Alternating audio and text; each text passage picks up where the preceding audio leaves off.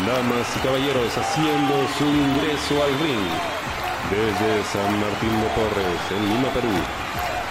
85 kilos de pura sensualidad. El podcaster número uno de la podcastosfera nacional. Con ustedes, el Cola. Bien, siendo casi, casi la medianoche, vamos a hablar acerca de Gladiadores 21, Orgullo, este evento que tenía muchas ganas de criticar antes de ir a verlo. Tengo que confesar eso. tenía muchas ideas en mente y habían luchas o historias que se habían dejado de lado o que se estaban presentando en la cartelera con las que no necesariamente estaba de acuerdo, no eran las que yo quería ver pero em, tengo que decirlo, al final resultó siendo un show muchísimo mejor de lo esperado y pues hasta cierto punto me cayeron la boca figurativa y literalmente. ya hablaré de esto más adelante. Eh, pero creo que tengo que mencionar el tema del concepto porque eso es algo que lo mencioné en otro programa. Eh, rápidamente, es, es imposible comparar, hacer comparaciones debido a a las fechas, ¿no? al momento, al periodo en el que se da. Si hubiesen hecho un evento con el nombre de Orgullo en cualquier otro mes, ok, entiendo el concepto y bacán. Pero como lo hacen en este mes en particular, es imposible no relacionarlo con el tema LGTB. Entonces, yo sentía que no se habían comprometido del todo con el tema, ¿no? Personalmente, a mí ese tema me es indiferente pero de cara al público, si iban a, colgarse de esa idea, de ese concepto, pues tendrían que haberlo hecho, digamos, de forma un poco más comprometida, porque incluso cuando empiezan a publicar el orden de las luchas que iban a presentar la cartelera y em, trataban hasta cierto punto de incorporar el concepto, pero luego como que lo dejaron de lado y ya se olvidaron y eso era algo que también eh, critiqué. Pero al inicio de este evento aparece Axel, ¿no? Y hace una promo muy chévere, ¿no? Haciendo referencia a este concepto, al tema del orgullo y de la aceptación y estar orgullosos de quienes somos y, y todo lo demás. Creo que lo hizo bastante bien.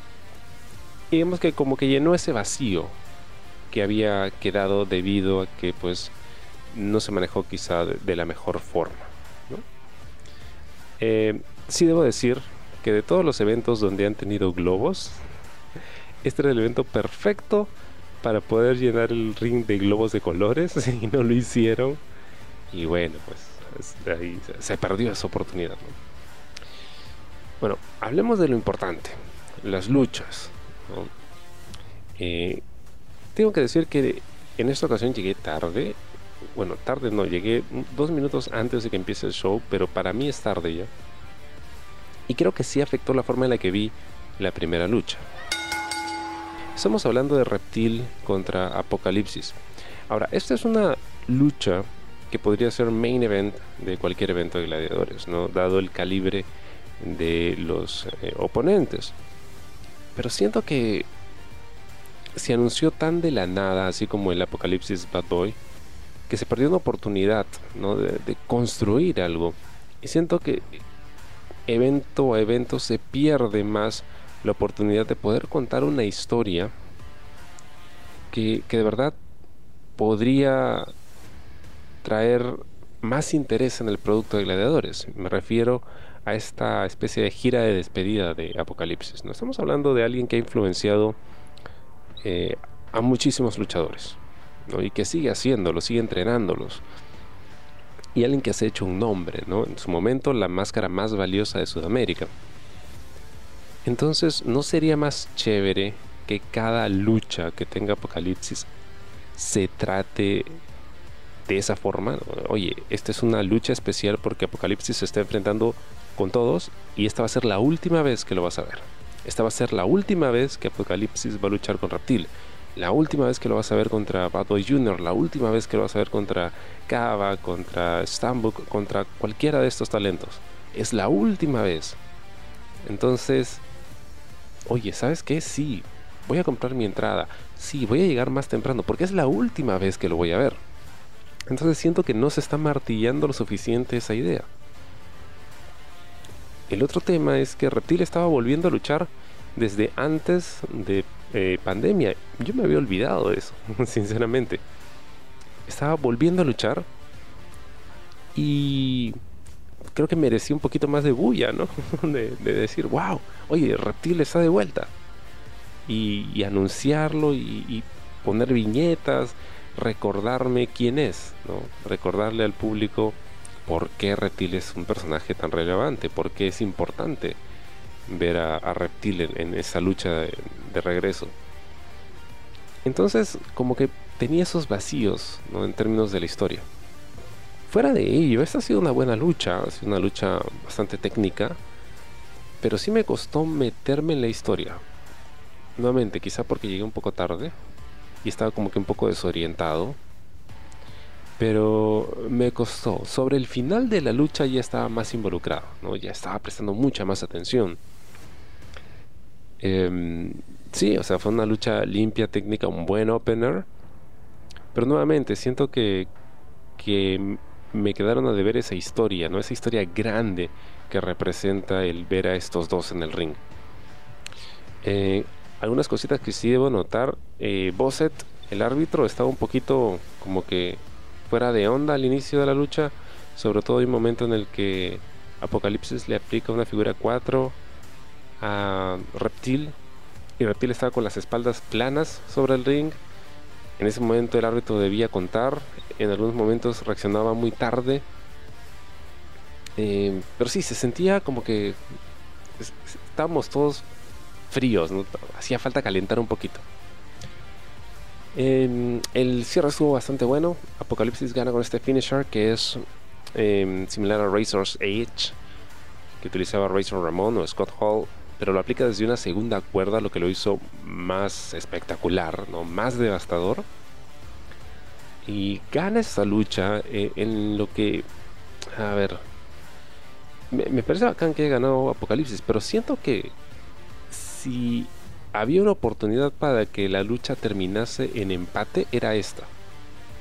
Porque era una lucha corta, el tiempo límite eran 10 minutos y casi cumplen el tiempo.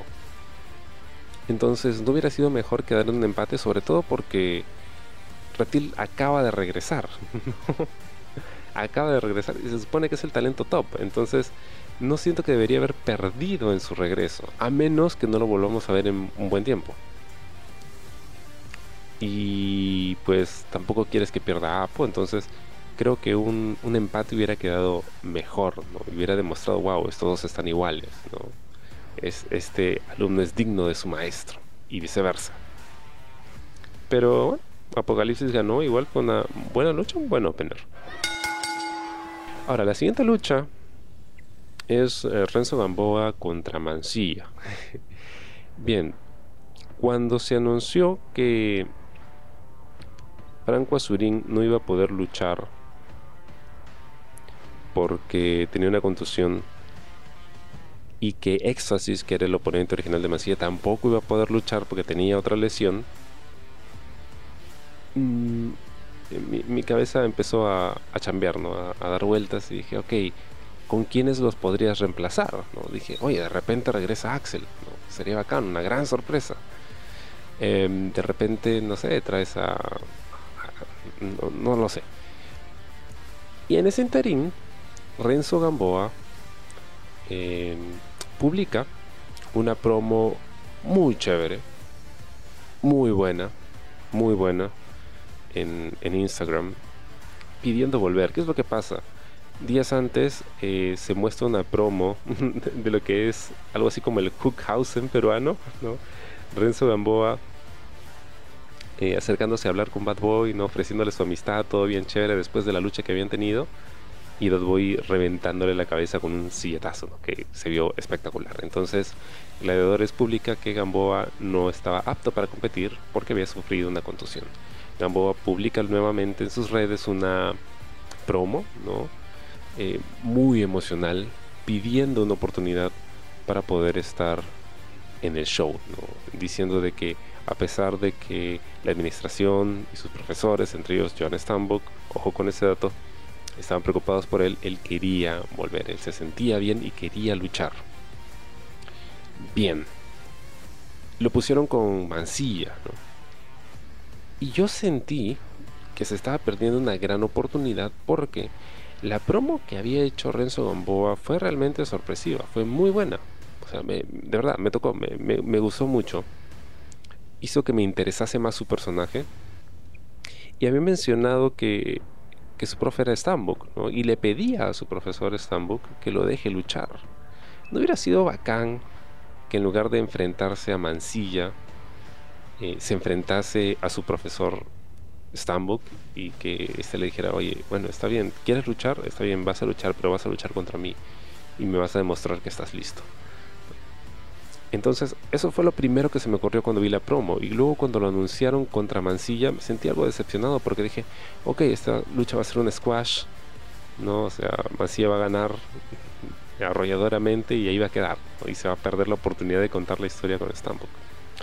Eh, pero no, la lucha fue todo lo contrario. fue muchísimo más de lo que esperaba y quedé gratamente sorprendido porque esta lucha fue muy divertida y creo que ambos lo hicieron muy bien. La lucha estuvo mejor que la anterior. Eso es otra cosa, ¿no? En este evento toda, cada lucha que veíamos era mejor que la anterior. Eh, y sí, o sea, si bien no era la lucha que se me ocurrió a mí o que me hubiera gustado ver, fue una buena lucha y queda abierta la posibilidad a, a chambear esto que estoy mencionando de repente más adelante. Sería bacán. Eh, entonces, Gamboa contra Mancilla. Empieza la lucha de una forma accidentada porque Gamboa estaba por ingresar al ring y Mancilla lo ataca. Eh, Gamboa cae fuera del ring cuando trata de regresar intenta ahorcar a Mancilla con las cuerdas y sin querer le jala la máscara y Mancilla se queda sin máscara, se tira boca abajo en el ring cubriéndose el rostro. Bien, hay dos formas de verlo, ¿no? Esto estaba planeado y debía suceder así o em, esto fue un accidente. A ver cómo lo resuelven. Me inclino a pensar que fue lo segundo. El tema es que pues eh, vos se pide la máscara de Mancilla, se la alcanza y se la pone y ya está. Continuamos con la lucha. Empieza la lucha y Mancilla domina los primeros minutos. No es una dominación absoluta, no hace lo que quiere con, Gamboa. Eh, me hubiera gustado más, de repente, no. Es, es, que como no hay anunciadores, no hay quienes te completen la idea, ¿no? pero de repente si hubieran jugado un poquito más con la idea de que, oye, este pata acaba de tener una contusión y aún así está en el ring y con mancilla, wow, qué valiente, ¿no? Eso está, eso está heavy. Pero bueno, así empezó la lucha y de repente eh, Gamboa tiene su opening y hace un comeback muy bueno. La gente, o sea, estaba muy metida ya en esta lucha.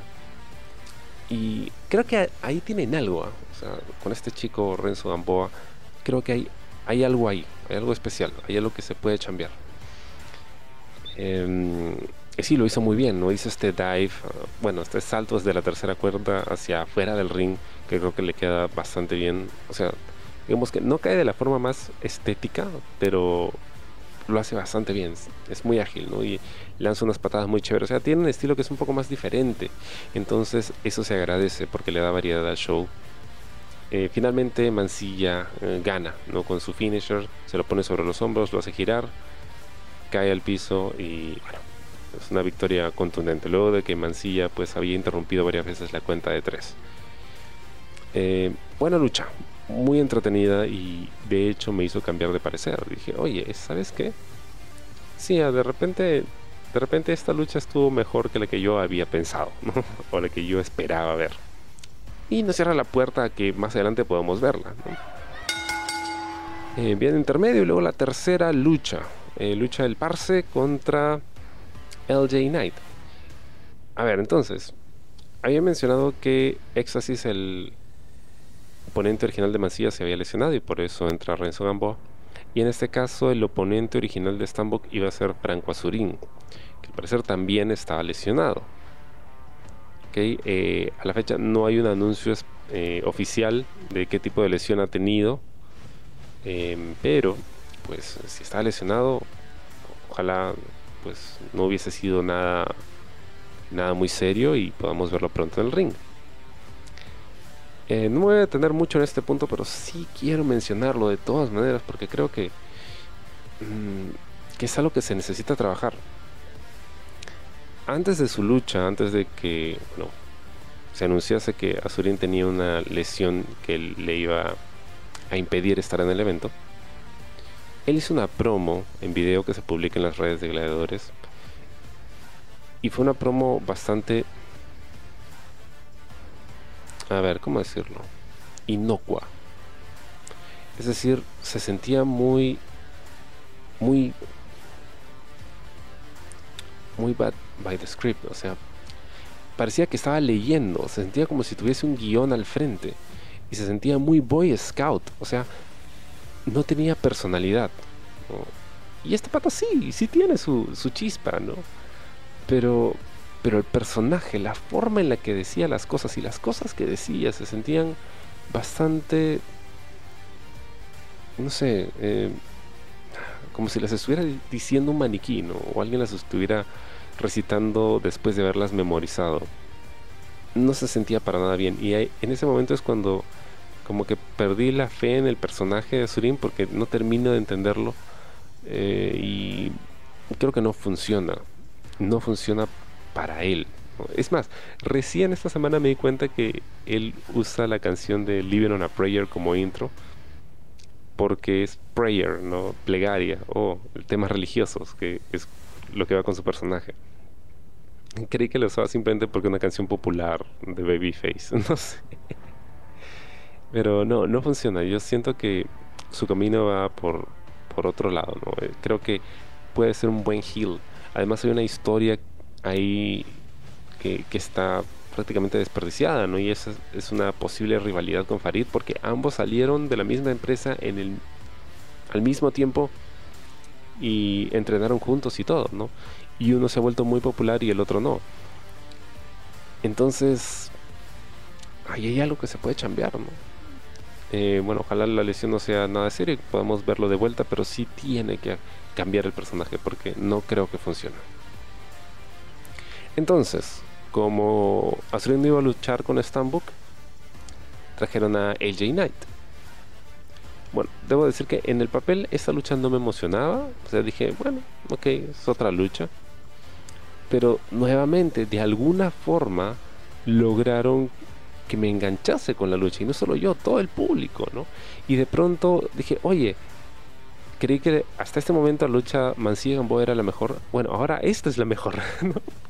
Porque estaba muy bien hecha, estaba muy bien contada. Además, el Parse es muy histriónico, entonces cuenta una muy buena historia en el ring con sus reacciones. Y, y yo soy muy fijón, puta madre, entonces siempre estoy viendo qué cosa hacen en los tiempos muertos, ¿no? Cómo venden, cómo reaccionan, qué hacen con la cara, los gestos, el lenguaje corporal. Porque todo eso agrega a la historia, le da un matiz. Y esta ha sido una buena lucha, nuevamente, back and forth, ida y vuelta, ida y vuelta. Hubo su dive, ya sé, a mí no me gustan los dive, pero bueno, el par se hace un buen dive y le quedó chévere. Em, en algunos momentos siento que eh, LJ no estaba muy seguro de qué cosa hacer cuando le tocaba a él atacar, ¿no? Pero bueno, fuera de no hacer nada muy espectacular, igual estuvo cumplidor, creo que lo hizo bien.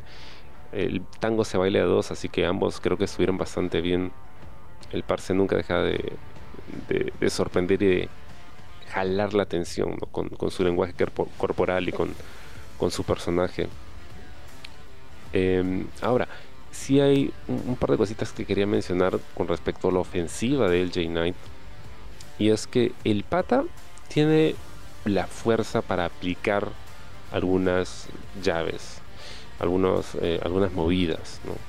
Pero falta la gracia, o sea, falta pulirlo, falta hacer, hacerlo bonito. Hay una contralona que le aplica Stambuk que si bien, o sea, pudo cargarlo y todo, parecía que estaba soltando un costal de papas. No, se veía bien. O sea, tenía el agarre, pero no sé si no lo agarró bien o no tenía suficiente vuelo, pero no lució bien. O sea, efectivo, sí, pero no lució bien.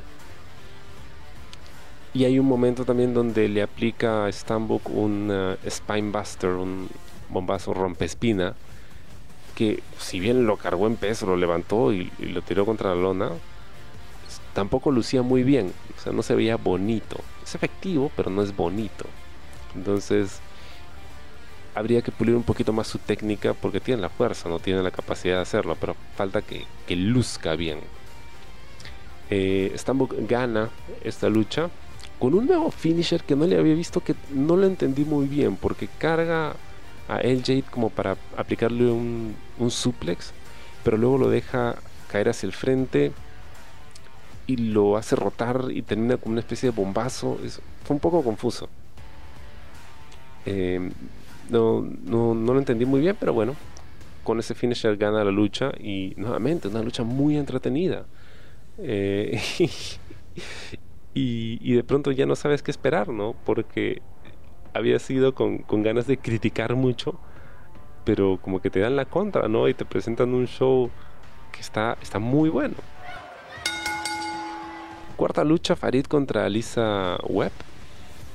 En el evento anterior había declarado que pues si bien yo no era muy adepto al personaje de Alisa, porque no me gustan los personajes muy happy go lucky, ¿no? que andan sonriendo todo el tiempo y son felices, eh, lo que había demostrado en el ring pues me hizo cambiar de parecer, ¿no? y que se había ganado mi respeto. Eh, esta lucha creo era una especie de examen para ambos, no solo porque era la penúltima lucha, sino también porque esta lucha eh, tenía, si no me equivoco, 15 minutos como límite de tiempo. Una lucha un poco más larga, ¿no? Y ya habíamos visto a Farid en, esta, en, este time slot, en esta posición en la cartelera, pero no solo, ¿no? Lo habíamos visto en una lucha en parejas. Entonces siento que era un examen eh, para ambos el estar solos, con más tiempo, y que toda la atención esté sobre ellos y creo que ambos pasaron el examen y, con creces. Fue eh, una muy buena lucha que nuevamente, ¿no? Al final de la lucha alguien me pregunta, oye, esta lucha está mejor que la anterior, ¿no? y yo, la verdad es que no sabía qué, qué, decir, porque la lucha la gana Lisa y yo no estoy muy feliz con que Farid pierda, porque es mi favorito en este momento, pero perdió bien, o sea, fue una historia bien contada. Fue una muy buena lucha. Y es más, incluso en los momentos en los que las cosas no salen muy bien, como por ejemplo cuando Farid al inicio de la lucha empiezan a intercambiar llaves y trata de derribar a Lisa con un candado a la cabeza y como que se le resbala la cabeza y se queda en el aire, resolvieron al toque. O cuando Alisa intenta lanzar una patada voladora y patea el aire, ¿no? resolvieron al toque también. Y lo hicieron muy bien muy bien. Y e incluso habiendo perdido Farid lució también muy bien. Entonces creo que le das ese feel good moment al público haciendo que Alisa gane de una forma convincente en el sentido en que si bien había sido dominada la mayor parte de la lucha o sea gana con, con un roll up sorpresa luego que Farid se confía un poco y también hace que el otro luzca bastante bien, ¿no? Y, luzca dominante durante la lucha. Em, lo, lo, único que cambiaría de Farid en este momento eh, son las letras que tiene en su, en su gear, en su pantalón, porque la tipografía es muy infantil.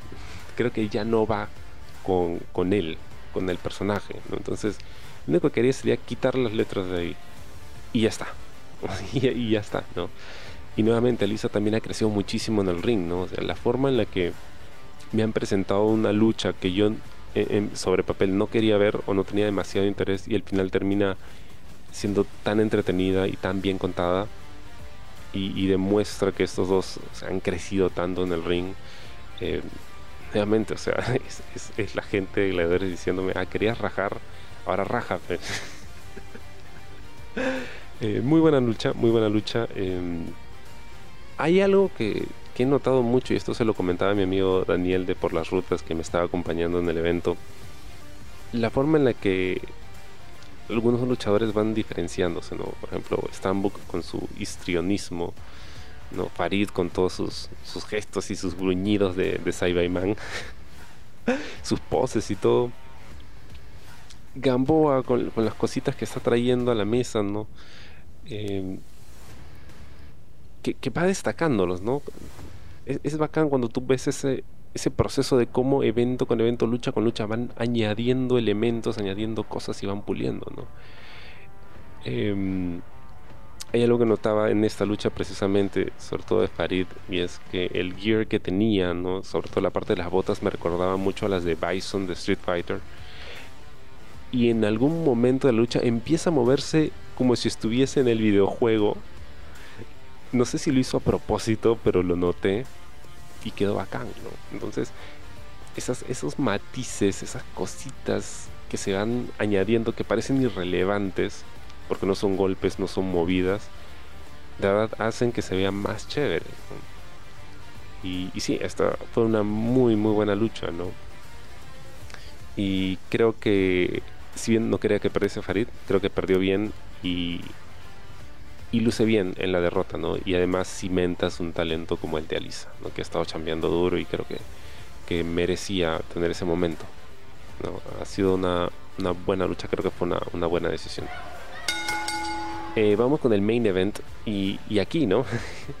este es otro tema porque has tenido luchas que han estado mejorando, o sea, una tras otra, La última lucha era siempre mejor que la anterior durante todo el evento, entonces o el main event era lo máximo o terminaba siendo nuevamente opacado por la lucha anterior, ¿no? que es lo que había estado pasando en los últimos eventos. Sin embargo, este fue un buen main event, fue muy entretenido, y se contó una buena historia. El tema de how will they coexist, o sea, cómo van a coexistir ¿no? los oponentes que los juntan en un tag team em, para, que, para ver cómo interactúan contra otra pareja antes de la lucha, del blow off, donde finalmente se van a enfrentar. Ese es un trope que lamentablemente WWE, por ejemplo, usaste el hartazo, o sea, lo, usa demasiado, es al punto que es insoportable ver esto. Entonces, cuando me presentan esta historia aquí en Gladiadores, yo dije, ay, no, otra vez esta vaina. Claro, pero lo dije teniendo en mente lo que se ve en WWE, ¿no? Pero para Gladiadores esto no es algo común. Entonces tenía que verlo de esa forma, ¿no? Como que, oye, esto es si bien en otros lados lo hacen a cada rato, aquí no se hace, ¿no? Entonces vamos a ver, vamos a darles el beneficio de la duda. Y al final terminó funcionando, ¿no? Eh, ahora, generalmente cuando hay este tipo de, luchas de eh, equipos formados por rivales, se espera, o sea, la lógica te dice que el tag team o la pareja que tiene más tiempo formado debería ganar porque ellos son los que funcionan mejor como un tag team. En este caso, la plaga. Que claro, Seven y Zero se han juntado recién hace poco. Pero aún así, entre comillas, tienen más experiencia como tag team, entonces deberían haber podido ganar. Em, pero, pero eh, creo que el resultado final no estuvo mal. Ahora, algo que sí alguien me hizo notar es que otra vez Cava contra cero. y yo le dije, sí, otra vez Cava contra cero. Ya esta es una lucha que ya no, ya no debemos ver en mucho tiempo. O sea, por favor ya, ya, no, ya no la hagan, ya no la busquen porque ya la hemos visto demasiado. Em, claro, es un tag team, pero ya lo hemos visto demasiado de todas maneras. Ahora, la historia no era Cava y Cero, ¿no? La historia era Cava y Bad Boy, que es su, obviamente el, retador al título para el próximo mes. Y obviamente, ¿no? El, oh, ¿cómo van a coexistir? Obviamente, en, un inicio, pues empiezan a, discutir, ¿no? ¿Quién va a empezar la lucha? ¿no? Se niegan el tag. Eh, juegan mucho con esta idea, ¿no? De, oye, alguno de ellos va a abandonar al otro, ¿no? En mitad de la lucha, pero al final terminan apoyándose y, ganan la lucha.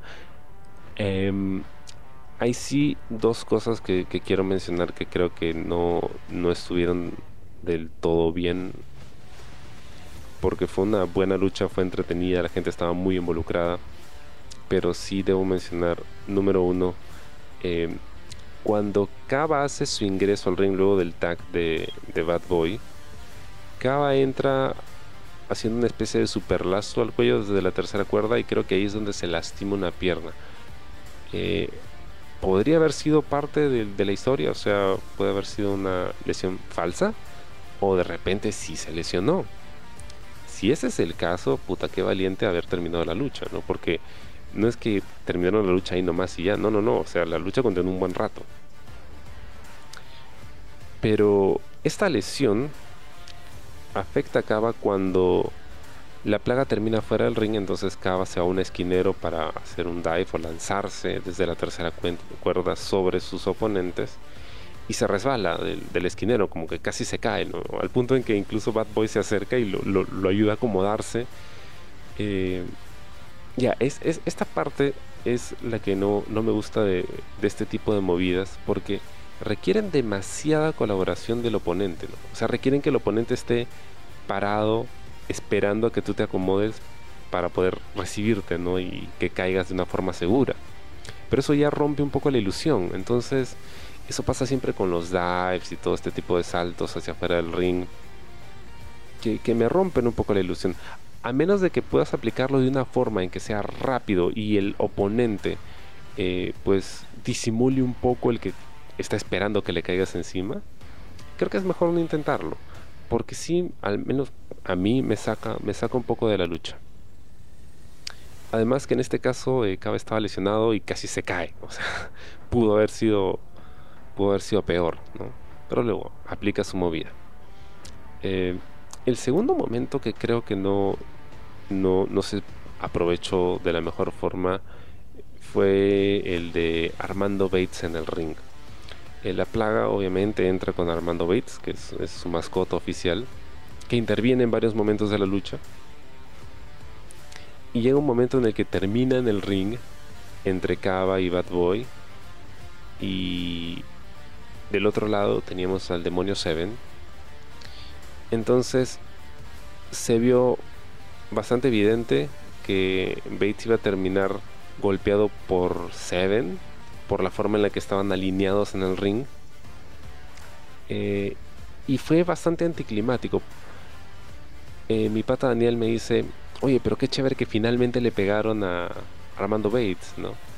Porque todo el mundo quiere ver que le peguen a este tipo. Pero yo lo hubiera hecho de una forma un poquito más elaborada, ¿no? Porque es verdad, tú quieres que le peguen a Armando Bates. El pata hace tan bien su chamba que de verdad es tan chinchoso y quieres que les saquen la mierda en el ring. Pero no en la forma en la que pasó, porque al final Seven eh, intenta golpear a Cava, Cava se agacha, así que termina impactando a Bates, pero como que le da un empujón nomás con el hombro y Bates cae así como que incómodamente sobre el ring. Entonces no, tú esperas que sea algo más espectacular, no esperas que sea algo más contundente, algo realmente, no sé, algo, algo que, no sé, que, le dé tiempo, ¿no? Que lo cocines un poquito más. Entonces creo que lo, especial que podía ser ese momento en el que finalmente le pongan las manos encima a Armando Bates, como que se perdió. Fuera de ello, creo que fue una buena lucha. Y lo más importante fue el final, ¿no? Porque la ganan Kaba y Bad Boy, a pesar de que los Hills tienen, entre comillas, más experiencia como tag team y además tenían a Armando Bates ahí ayudando. Em, y luego, pues Bad Boy le extiende la mano a Kaba, no en señal de respeto. Oye, ¿sabes qué? Puta, sí te respeto, porque mira, hemos ganado. Y justo cuando Kaba está a punto de darle la mano, este fue un detalle muy bacán, ¿no? No se me hubiera ocurrido, a ellos sí, y, les quedó muy chévere. Justo cuando Kaba está a punto de darle la mano a Bad Boy, Bosset, el, refer, el referee, le alcanza su título. Entonces deja a Bad Boy con la mano colgada para chapar su título, ¿no? Y entonces regresa a estirarle la mano a su oponente y Bad Boy dice, ah, no, ya no, ahora quiero tu título. es algo que es muy sutil, ¿no? Es, muy, muy eh, simbólico, pero creo que dice mucho. Y ese momento quedó bastante, bastante bien. Eh, eso sí, los tengo que felicitar, quedó muy, muy bonito, ¿no? Luego eh, Kaba intenta salir del ring. Bad Boy intenta atacarlo con un German suplex. Eh, Kaba se lo invierte, se lo aplica a él y luego lo golpea con el título. Y luego le aplica una DDT contra el título, ¿no? Y de pronto, oh, aparece este Kaba, ¿no? Que había estado reclamando por tanto tiempo, el Kaba que parezca lo más real. Y, no contento con eso, Kaba de pronto se dirige hacia el público, ¿no? Hacia, la zona donde yo estaba.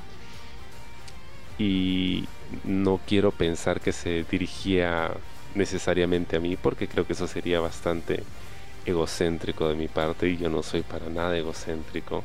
Wink, wink. y empieza a decir, no recuerdo exactamente lo que dijo, pero entre, las, entre líneas dijo, em, bueno, ahí está señalando a Boy, este era tu, lo más real, yo soy lo más real. Y me enseña el dedito medio y toda la cosa. Espérate, te cito.